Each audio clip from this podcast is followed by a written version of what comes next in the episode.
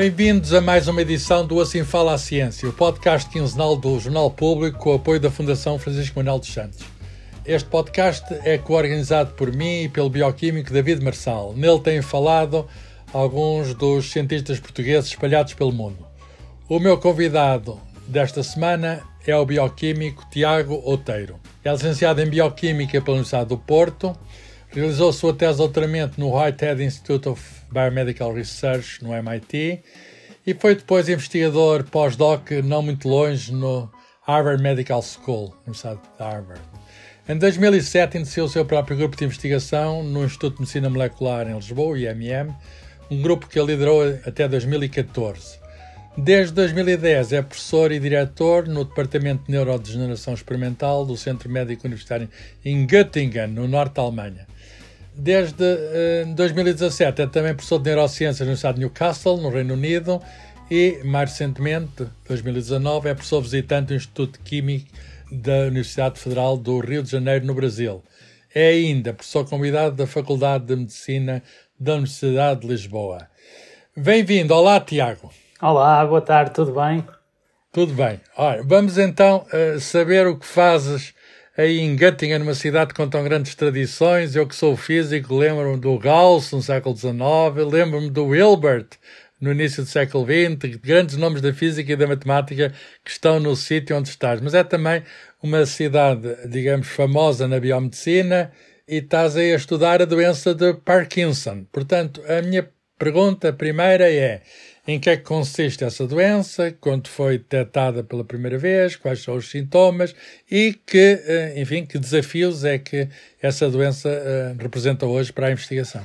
Bom, então é verdade, eu estou aqui em Göttingen, numa cidade no centro da Alemanha, uma cidade pequena, mas muito forte cientificamente, como mencionaste. Passaram por aqui nomes muito grandes da matemática, à física, às neurociências, com alguns prémios Nobel nesta área também, e um prémio Nobel bem mais recente, em 2014, um físico, mas que se dedicou ao desenvolvimento de, de técnicas de de microscopia de super resolução. Portanto, é um, é um meio académico muito interessante, muito entusiasmante, onde eu vim encaixar, eh, como disseste, para estudar a eh, doença de Parkinson e outras doenças neurodegenerativas. Estas doenças são doenças que afetam milhões de pessoas em todo o mundo, para as quais não temos ainda cura, apesar de terem sido descritas já, como no caso da doença de Parkinson, há mais de 200 anos. E, portanto, naquela altura, James Parkinson observou algumas pessoas que passavam num jardim onde ele costumava estar e com um comportamento, com uma postura curvada, um, um, tipo de movimentos muito característico e que ele, já naquela altura, há mais de 200 anos, conseguiu descrever de uma forma muito aproximada daquilo que nós hoje uh, usamos para descrever a doença de Parkinson. As mãos tremem, não, não é? Com uma frequência característica. Exatamente. As mãos, ou as pernas, ou a cabeça, pode ter um tremor, que é um tremor em repouso, não é o mesmo tipo de tremor que às vezes as pessoas sentem quando tomam demasiados cafés. É um tremor diferente, com uma frequência característica. E depois tem outros sintomas, não é? O tremor nem é o sintoma principal, mas tem uma rigidez muscular, uma dificuldade em iniciar movimentos, e hoje em dia até valorizamos outros sintomas que não são apenas sintomas motores, mas que sabemos que podem até e muitas vezes surgem antes dos sintomas motores. E isto faz com que a forma como nós atualmente olhamos para a doença de Parkinson seja diferente daquilo que olhávamos até há, há 10 anos atrás. Hoje em dia, a doença de Parkinson não é considerada apenas uma doença do movimento, tem alterações do sono, tem alterações ao nível do olfato, uh, e, e, ao nível do sistema nervoso autónomo. Portanto, tem aqui várias outras alterações que são valorizadas e que são utilizadas também no diagnóstico. Nós aqui o que fazemos é tentar perceber o que está na origem, aquilo que acontece inicialmente no cérebro ou até noutras zonas do organismo que não no cérebro e que nós achamos que despoletam o processo. Isto é extremamente complexo e é aqui que nós temos trabalhado. Muito bem. É, essa doença só dá em idades mais avançadas certo? Bom, isso também é algo que hum, é uma ideia e de facto é uma, uma doença associada ao envelhecimento. Portanto, normalmente surgem pessoas com mais de 60, 65 anos, mas há um, um número uh, de casos que se chama early onset ou de início precoce e pode surgir em pessoas com 20, 30, 40 anos criando necessidades muito específicas neste grupo da população. São pessoas numa fase mais ativa, em que a doença pode ser muito disruptiva e, portanto, temos que olhar também para estas pessoas e perceber porque é que nestas pessoas surge esta doença numa fase da vida que não é tão comum, é muito mais comum numa fase mais avançada. A doença é sempre sintomática ou pode ser assintomática? Quer dizer, eu posso saber que tenho a doença? Uh, não, a doença é definida como sendo sintomática. O que pode acontecer é, porque nós sabemos que há uma percentagem de casos, 5 a 10%, que pode ter origem familiar, podemos testar para a presença desse gene, o que é algo que não se faz. Não adianta as pessoas agora pensarem que vão todas ser testadas porque não é assim que funciona. Só se faz o teste genético quando há uma suspeita de que naquela família de facto possa existir algum elemento genético que explique um número mais elevado de casos numa determinada família. E, portanto, podemos saber nesses casos se há alguma alteração genética que possa estar associada à forma de Parkinson que está presente.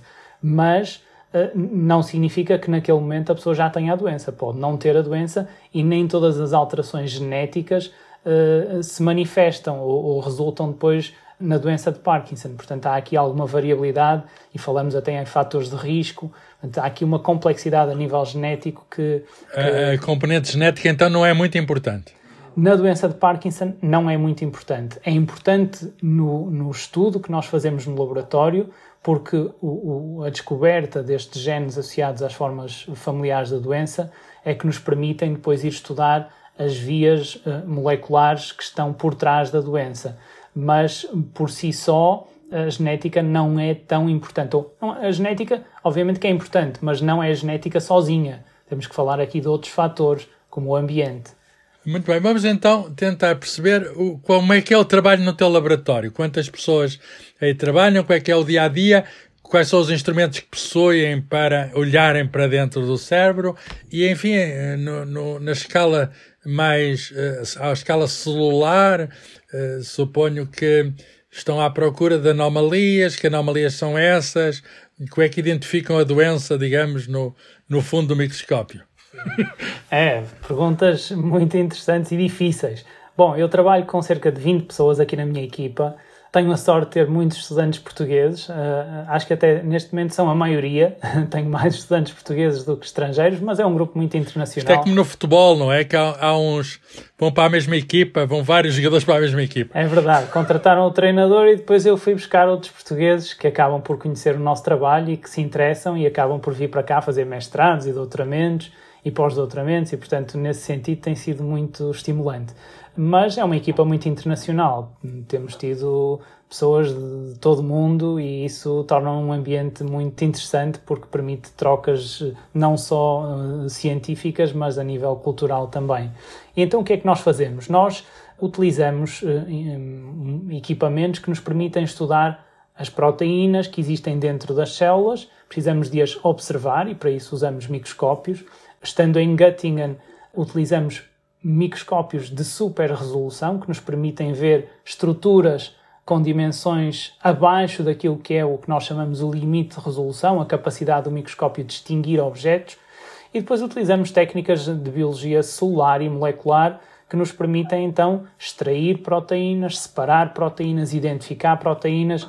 Recorremos a estas técnicas que agora se fala muito de espectrometria de massa, de genómica, de proteómica, que nos permitem obter muita informação, uma quantidade de dados muito grande que depois precisamos de analisar. E, portanto, a parte de análise com pessoas com formação em bioengenharia e bioinformática é também uma parte muito importante do, do nosso trabalho.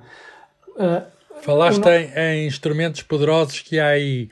Uh, quer dizer, a ciência que isso faz uh, não poderia ser feita, por exemplo, em Portugal? Esses instrumentos são praticamente únicos ou exclusivos? Não, não, não, não, não, diria, não diria isso de forma alguma. Eu acho que Portugal hoje em dia está muito bem equipado, temos muitos institutos com, com equipamentos ao nível daquilo que temos aqui. Temos é se calhar mais desses instrumentos aqui. Nós aqui em Göttingen, numa comunidade relativamente pequena de investigadores, temos um número bastante significativo de microscópios de super resolução, de, de STED, uh, e outros tipos de microscópios de super resolução. Portanto, temos se calhar mais acesso, mas em Portugal. Uh, e acesso a especialistas, não é? Então, pessoas que exatamente, conhecem pessoas, bem as técnicas. Pessoas que desenvolvem as técnicas. Não compramos apenas os microscópios, mas temos pessoas que montam os microscópios e que os desenvolvem. E isso é uma grande vantagem porque temos as vendem, técnicas é? logo no início. Sim. Muito bem. Então, as proteínas, vamos pensar, a estrutura delas foi alterada para a doença tem a ver com, digamos, uma desestruturação das proteínas, certo? Exatamente. A razão pela qual nós nos interessamos por estudar as proteínas é porque sabemos que no cérebro das pessoas com doença de Parkinson, com doença de Alzheimer e com outras destas doenças neurodegenerativas se acumulam proteínas desinuveladas, proteínas que normalmente têm uma determinada forma e que por motivos que nós não compreendemos ainda bem, eh, sofrem uma alteração nessa forma. E algo que é muito importante nas proteínas é que a sua forma determina a sua função. Portanto, se nós desinovularmos uma proteína, ela vai deixar de poder desempenhar a função para a qual foi produzida. E, portanto, preocupamos em estudar quais são os fatores que levam ao desinovulamento e à formação de aglomerados proteicos nos cérebros das pessoas com doença de Parkinson, porque achamos que isto podem ser alvos terapêuticos e tem havido muitos ensaios clínicos incidindo nesta área e há aqui uma esperança grande que no futuro isto possa resultar Portanto, em hum, algo para os doentes. Eu, como não trabalho na área de biologia, vou tentar perceber a proteína deixa de estar enrolada como devia para cumprir aquela função. Eh, não estando enrolada ela não, e não cumpre a função, ela forma aglomerados que se podem até ver, não é? Através de técnicas de imagiologia, e uma pessoa inequivocamente percebe que aquilo é Parkinson, certo? Exatamente, é isso mesmo. Nós conseguimos detectar estas proteínas com anticorpos, portanto, utilizando moléculas uh, idênticas às que o nosso sistema imunitário produz e que são muito específicas, conseguem distinguir formas diferentes das proteínas e depois, usando microscopia, conseguimos observar estes aglomerados a partir de um determinado tamanho. Aquilo que nós pretendemos fazer é usar técnicas que nos permitem ver aglomerados de tamanhos menores, porque achamos que isso pode estar numa fase mais inicial do processo patológico que acontece nas células, nomeadamente nos neurónios no cérebro, e assim poder desenvolver estratégias para interferir com este processo.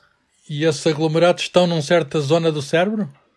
Uh, numa fase inicial, sim, até se pensa que possam existir fora do cérebro e que depois, à medida que a doença vai progredindo, vai havendo uma progressão, um espalhamento destes aglomerados pelo cérebro e, ao afetar estruturas diferentes do cérebro, isso vai explicando a morte neuronal que acaba por ser mais ou menos específica e os sintomas clínicos que são característicos destas várias doenças. Espalha-se, não é? Espalha-se. A doença vai se espalhando, é verdade. Qual é a diferença para o Alzheimer? Bom, no caso da doença de Alzheimer, são zonas diferentes do cérebro que estão envolvidas, zonas que estão associadas à memória e à cognição, e daí que a doença de Alzheimer seja uma demência e não uma doença do movimento. E depois também pelo tipo de proteínas. As proteínas que se depositam nos cérebros das pessoas com doença de Alzheimer são eh, normalmente diferentes daquelas que se depositam no cérebro de uma pessoa com doença de Parkinson. Podemos falar aqui na, na doença de Alzheimer, as proteínas chamam-se tau e, e, o péptido beta-amiloide. Na, na doença de Parkinson é uma proteína que se chama alfa-sinucleína, portanto são nomes complexos, uh, mas só para dar uma ideia que são proteínas diferentes que se depositam em doenças diferentes. Muito bem. Há uma que é mais frequente que a outra, não é? Uh, a doença de Alzheimer é mais frequente, afeta um número maior de pessoas. Em Portugal estima-se que entre 70 a 100 mil pessoas e a doença de Parkinson cerca de 18 a 20 mil pessoas neste momento, por todo o mundo, são muitos milhões. É Conseguimos um perceber porquê que há essa diferença de número de pessoas afetadas? Não, na verdade não, não sabemos, não sabemos muito bem porquê. Tem a ver talvez com o, o número de células que existem nestas regiões do cérebro que pode explicar que se calhar uh, seja preciso perder mais células nas zonas ou mais função nas zonas que estão associadas ao Parkinson do que na, nas zonas associadas ao Alzheimer, mas isto é apenas um, claro. uma, uma, uma Nenhuma destas doenças atualmente é curável, não é?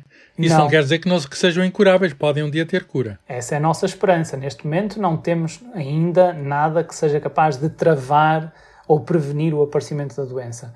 Mas temos, principalmente na doença de Parkinson, temos até várias estratégias farmacológicas e cirúrgicas que permitem à pessoa com Parkinson recuperar uma boa parte da sua uh, vida normal e, e, ter uma vida com alguma qualidade e, portanto, isso é algo que nos dá Há drogas que atrasam a doença, não é? Há drogas, uma das quais produzida por uma empresa portuguesa, não é? Exatamente, temos a, a, a sorte de uh, uh, atualmente existir um fármaco desenvolvido pela Bial que é muito utilizado e que é útil no sentido de melhorar a qualidade de vida dos doentes com Parkinson.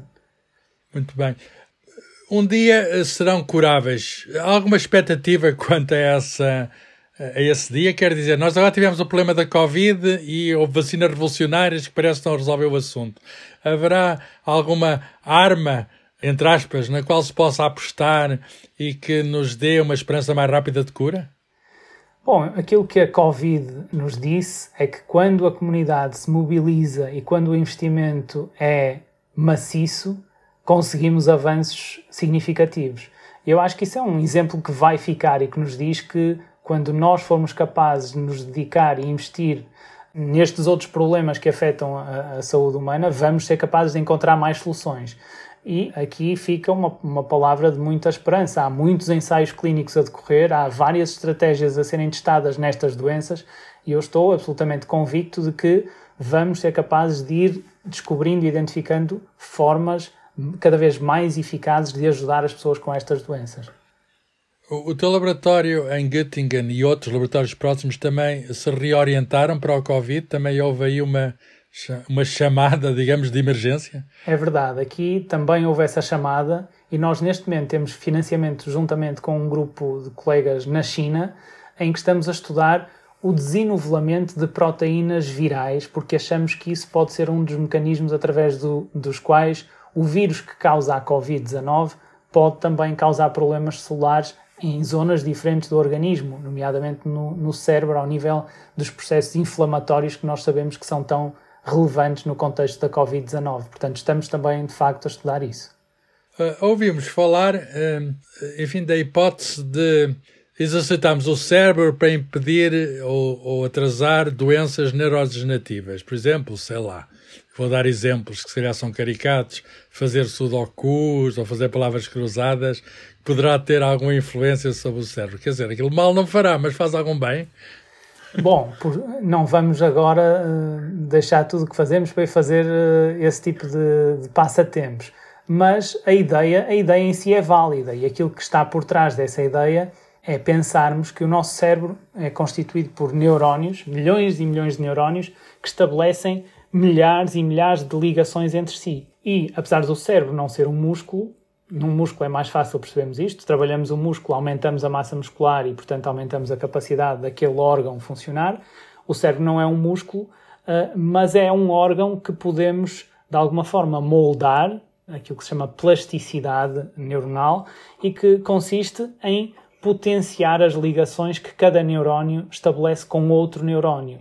E, portanto, a ideia subjacente a esta ideia de fazer sudoku e, e palavras cruzadas a ideia de que precisamos de estimular o nosso cérebro. E aqui uh, o que temos que perceber é que precisamos de tipos de estimulação diferentes. E, portanto, precisamos de viajar, ter uma componente, uma vida social ativa, de fazer exercício, de, de ler, de até de jogar uh, no telemóvel, todos estes tipos de, de, de estímulos que nós podemos ter, quanto mais variados forem, mais estimulado o nosso cérebro vai ser e maior a possibilidade de que os nossos neurónios se liguem a outros neurónios e se mantenham funcionais e ligados. É esta ideia que está por trás da ideia de, de exercitar o cérebro. Portanto, é uma ideia correta, não é um mito, é mesmo verdade. Convém ter o cérebro ativo. O mais possível. Ótimo, eu vou fazer por isso, porque já vejo os anos a passar. Sudokus não é bem a minha especialidade, mas, mas, por exemplo, ler boa literatura é um bom exercício para o cérebro. Uh, falemos da investigação uh, que aí se faz. Uh, há um financiamento garantido, tem de se concorrer permanentemente a bolsas, a financiamento, tal como, enfim, a maior parte dos casos acontece em Portugal, ou o financiamento de base é generoso? Bom, isso de facto é, é, algo que aqui no sistema alemão é uma grande vantagem comparando com outros países, nomeadamente com Portugal, mas com outros países. Nós temos a sorte de o sistema nos permitir ter algum financiamento base que nos permite funcionar. Obviamente que não nos permite fazer o, o tipo de experiências mais complexas e mais caras. Para esse tipo de experiências precisamos de financiamento competitivo, que vem de financiamentos nacionais e internacionais, mas permite-nos funcionar em tempos em que possamos uh, eventualmente não ter logo disponível esse financiamento mais volumoso. Agora, aquela ideia romântica do, do Einstein e de, de, outras pessoas a fazerem ciência só porque querem satisfazer a sua curiosidade é uma ideia uh, desajustada daquilo que é a realidade da vida de um cientista atualmente. E isto acaba por trazer algumas desvantagens, porque hoje em dia nós andamos numa luta constante para obter financiamento que acaba por desvirtuar aquela curiosidade científica que, que deveria estar por trás da busca pelo conhecimento. E, portanto, isso é algo que eu acho que o sistema devia rever. É um tema para outros, outras conversas, mas de facto uh, mostra que há grandes Mas vamos, vamos aprofundar um bocadinho este tema do financiamento. Uh, agora vamos entrar numa era pós-Covid, esperamos todos, não é? Que lições é que podemos tirar para um melhor funcionamento da ciência, para um melhor financiamento da ciência? Será que o sistema atual que temos através desses concursos e através do exame dos pares será o mais adequado? Ou será que, eh, enfim, podemos pensar noutros esquemas de assegurar o apoio à ciência? Eu, pessoalmente, acho que podemos fazer diferente. Não sei se há sistemas melhores ou que venham substituir a avaliação pelos pares, e, e acho que nem isso é desejável. Eu acho que os pares, que são especialistas na área em que trabalhamos, é que devem avaliar aquilo que fazemos. Agora, se calhar, em vez de andarmos sempre a tentar avaliar aquilo que estamos a propor fazer, devemos avaliar aquilo que fizemos. E se tivermos feito bem com aquilo que nos foi dado, então deve-nos, devemos continuar a ter possibilidade de fazer no futuro. Isso mudaria um pouco o paradigma do financiamento. Eu acho que às vezes o que acontece é que há falta de coragem das pessoas que têm poder para interferir com a forma como estas coisas são feitas em alterar. E isso faz com que se criem muitas dificuldades. Felizmente, não, não para mim neste momento, porque tenho uma posição uh, fixa, mas para aqueles que querem começar na ciência, que não têm posições e que andam sempre dependentes de financiamento, com que nem sempre sabem quando podem contar. E, portanto, há aqui de facto algo que deve ser repensado por aqueles que têm mais experiência, por aqueles que conhecem mais sistemas, no sentido de mudar a forma como se faz ciência. Portanto, a, a tua sugestão é que se aposte nas pessoas que deram provas em vez de apostar propriamente na, nos projetos. Quer dizer, se aquela pessoa é capaz, se deu provas, então qualquer coisa que ela proponha deve ser apoiada, é isso? Eu acho que é um sistema misto. Eu acho que não temos que deixar de financiar ideias novas e as avaliar. Mas acho que deve haver esta preocupação em dar algum financiamento de base às pessoas que já têm dado provas de serem capazes de fazer coisas boas, porque é isso que vai permitir que se façam coisas novas e diferentes, com que não estejamos sempre preocupados em tentar responder a uma chamada e que possamos ser criativos, que eu acho que é algo que vai começando a faltar na ciência. Acho que a forma Sim, como mas disseste uma coisa preocupante, que o Einstein, que esteve em Göttingen, até a discutir com o Hilbert, disseste que ele hoje teria menos hipóteses do que teria na altura, porque a ciência hoje está mais virada para aspectos práticos do que na época. É, hoje há um, um pouco esta ideia ou obsessão pela aplicação. E eu acho que aquilo que a ciência nos tem dito, ainda no caso da Covid-19 é, é, é extremamente evidente, é que o conhecimento científico básico, fundamental, vai no futuro permitir avanços que na altura se calhar nem são imagináveis. E estas vacinas de mRNA, que agora todos eh, felizmente estamos a tomar, vêm um pouco nesta linha. Eram, foi tecnologia que foi desenvolvida ou estava a ser desenvolvida com outros fins, com outros objetivos, okay, é? e acabou por ser aproveitada para algo tão trivial como um vírus. É? Um Podíamos aprender novo. com isso, não é? Podíamos aprender com esta experiência. É verdade, é verdade. Uh, para terminar, uma, perguntas mais pessoais. O, o Tiago és do Porto, não é? Mas, uh, mesmo do Porto. Nascido no Porto, vi, uh, cresci em Matosinhos, até ter saído. E do Futebol Clube do Porto, que eu um sei. Um adepto Ora, mas, escolheste fazer carreira lá fora ou isso aconteceu por força das circunstâncias? Primeiro na América e depois na Europa? Não, eu confesso que foi uma opção pessoal. Já na altura em que eu estava a iniciar ainda na, na ciência, poderia ter ficado em Portugal. Temos muitos grupos muito bons em Portugal e, portanto, não, não, não havia essa necessidade já na altura em que eu eh, iniciei o meu percurso. Foi uma opção pessoal, como foi a opção pessoal voltar a Portugal e depois surgiu uma oportunidade que eu achei que justificou ter voltado a sair. Mas, no fundo, eu acho que somos pessoas do mundo e a ciência é global e, portanto, hoje em dia estou aqui no futuro. Esperas um dia poder regressar? Gostava de regressar um dia, sim, surgindo a, a oportunidade correta. Isto é como o Ronaldo, não é? Um dia talvez regresse. É, eu só espero uh, regressar, não, não por estar numa fase de declínio da minha carreira, mas para poder trazer algo e contribuir com energia para a área em que trabalho. Espero que seja esse. Mesmo não estando cá, Tiago, tens alguma sugestão só para a ciência em Portugal, para a melhor organização do nosso sistema? Talvez de fora seja melhor do que aqui de dentro. Bom, eu acho que algo que me parece muito evidente e que eu acho que muita gente aí também defende é que o Ministério da Ciência deveria olhar para a Fundação para a Ciência e Tecnologia como algo que tem que ser independente.